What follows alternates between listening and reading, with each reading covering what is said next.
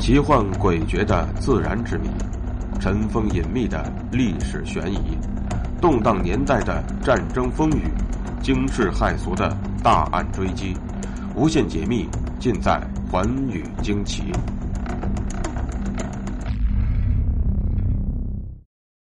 大家好，欢迎收听《寰宇惊奇》，我是东方。南极是人类最少涉足的大陆，在那里。还有很多人们无法解释的现象，而无血干骨便是其中最为神秘的一个。总面积达一万四千平方千米的南极大陆，大部分被冰雪覆盖。从高空俯瞰，南极大陆是一个中部高、四周低、形状极像锅盖的高原。这个形象的被称为冰盖的冰层，平均厚度为两千米。最厚的地方可达四千八百米。大陆的冰盖和周围海洋中的海冰在冬季连为一体，形成了一个总面积超过非洲大陆的白色冰原，而这时它的面积要超过三千三百万平方千米。在南极洲麦克默多湾的东北部有三个相连的谷地：维多利亚谷、赖特谷、蒂拉谷。这段谷地周围是被冰雪覆盖的山岭，但奇怪的是，谷地中却异常的干燥，既没有冰雪，也少有降雨，到处都是裸露的岩石和一堆堆海豹等海兽的骨骸，而这里便是那个神秘的无血干谷。走到这里的人都会感到一种死亡的气息，于是它又被称为“死亡之谷”。那么。这个无血干骨究竟是如何形成的呢？为什么在它的里面会有一堆堆的海兽的骨骸呢？下面就请和我一起走进今天的故事。当科学家们探测至此，他们对于岩石边的兽骨也是百思不得其解。最近的海岸距离这里也有数十千米。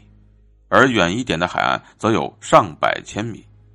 早已经习惯在海岸旁边生活的海豹，一般情况下不会离开海岸跑这么远。可这些海豹却偏偏违背了通常的生活习性，来到了这里。那么，海豹为什么要远离海岸，爬到无雪干谷呢？一些科学家认为，这些海豹来到这里，因为是在海岸上迷失了方向。在这个没有冰雪的无雪干谷地区，海豹因为缺少可以饮用的水，力气耗尽而没有能够爬出谷地，最后干渴而死，便变成了一堆堆的白骨。而就海洋生物而言，由于存在着鲸类自杀的现象，还有一些科学家认为这些海豹跑到无雪干谷地区就是为了像鲸类一样自杀，可是却并没有充足的理由证明这些海豹是自杀。因而，有些科学家便认为，这些海豹很可能是受到了什么惊吓，在什么东西的驱赶之下才来到了这里。那么，海豹在过去的年代里，到底是因为惧怕什么而慌不择路呢？又是一种什么样的东西将它们驱赶到了这里呢？这实在是令人费解。除了神秘的兽骨、无血干骨，还有很多让人无法解释的景观。新西兰在这个无雪干谷的腹地建起了一座考察站，并根据考察站的名字，把考察站旁边的一个湖取名为范达湖。一些日本的科学家在一九六零年实地考察了无雪干谷的范达湖，而湖里奇异的水温现象使他们感到了惊讶。水温在三四米厚的冰层下是零摄氏度左右。而在十五到十六米的地方，则升到了七点七摄氏度，到了四十米以下，水温竟然跟温带地区海水的温度相当，达到了二十五摄氏度。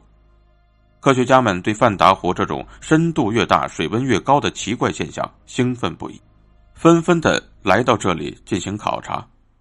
日本、美国、英国、新西兰等国的考察队从各个角度对这一疑团加以解释，争论不休。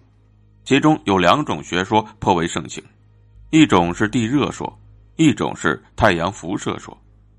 坚持地热说的科学家们提出了这样的观点：罗斯海与范达湖相距五十千米，在罗斯海附近有墨尔本灿和埃里伯斯两座活火山，前者是一座正处于休眠期的火山，后者至今仍然在喷发着。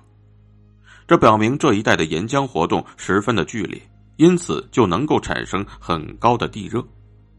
于是，在地热的作用之下，范达湖就会产生水温上冷下热的现象。然而，有很多证据却表明，在无雪干谷地区并没有任何的地热活动，所以这一观点并不足以解释以上的现象。而坚持太阳辐射说的专家们则认为，在长期的太阳辐射下，范达湖集聚了大量的辐射能。当夏天到来时，强烈的阳光透过冰层和湖水，把湖底、湖壁烘暖了。湖底层的咸水吸收积蓄了大量剩余阳光中的辐射能，而湖面的冰层则是很好的隔离屏障，阻止了湖内热量的散发，产生了一种温室效应。南极热水壶含有丰富的能有效蓄积太阳能的岩溶液。这就是范达湖的温度上冷下热的主要原因。但是，也有许多人并不同意此种说法。他们认为，南极夏季日照的时间虽然长，但是很少有晴天的时候，因此地面能够吸收到的太阳辐射能很少。再说，又有百分之九十以上的辐射能会被冰面反射。另外，暖水下沉后必然会使整个水层的水温升高。而不可能仅仅使底层的水温升高，这样一来，太阳辐射说的理论似乎又站不住脚了。美国学者威尔逊和日本学者鸟居铁经过多年的研究，提出了新的论点：虽然南极的夏季很少有晴天，致使地表只能够吸收很少的太阳辐射，但是透明的冰层对太阳光却有一定的透射率。这样一来，靠近表层的冰层。会或多或少获得太阳辐射的能量。此外，冬季凛冽的大风会将这一地区的积雪层吹得很薄，而每到夏季，裸露的岩石又使地表能够吸收充足的热量。如此的日积月累，湖水表层及冰层下的温度便有所上升，最后达到了融化的程度。而由于底层盐度较高、密度较大，底层不会上升。结果就是高温的特性保留了下来。与此同时，在冬天时，表层水有湿热现象，底层水则由于上层水层的保护，湿热较少，因而可以保持特别高的水温。然而，虽然这一说法有理有据，但是此种说法一出，许多的科学家便进行了观测和记录，纷纷证明，这种说法还是具有一定的说服力的。但是，南极的无雪干谷和范达湖的奇特现象究竟是如何形成的？科学家们仍然在进一步的研究和探索之中。感谢收听今天的节目，更多有趣内容，请关注我的新浪微博“冒牌东方说”。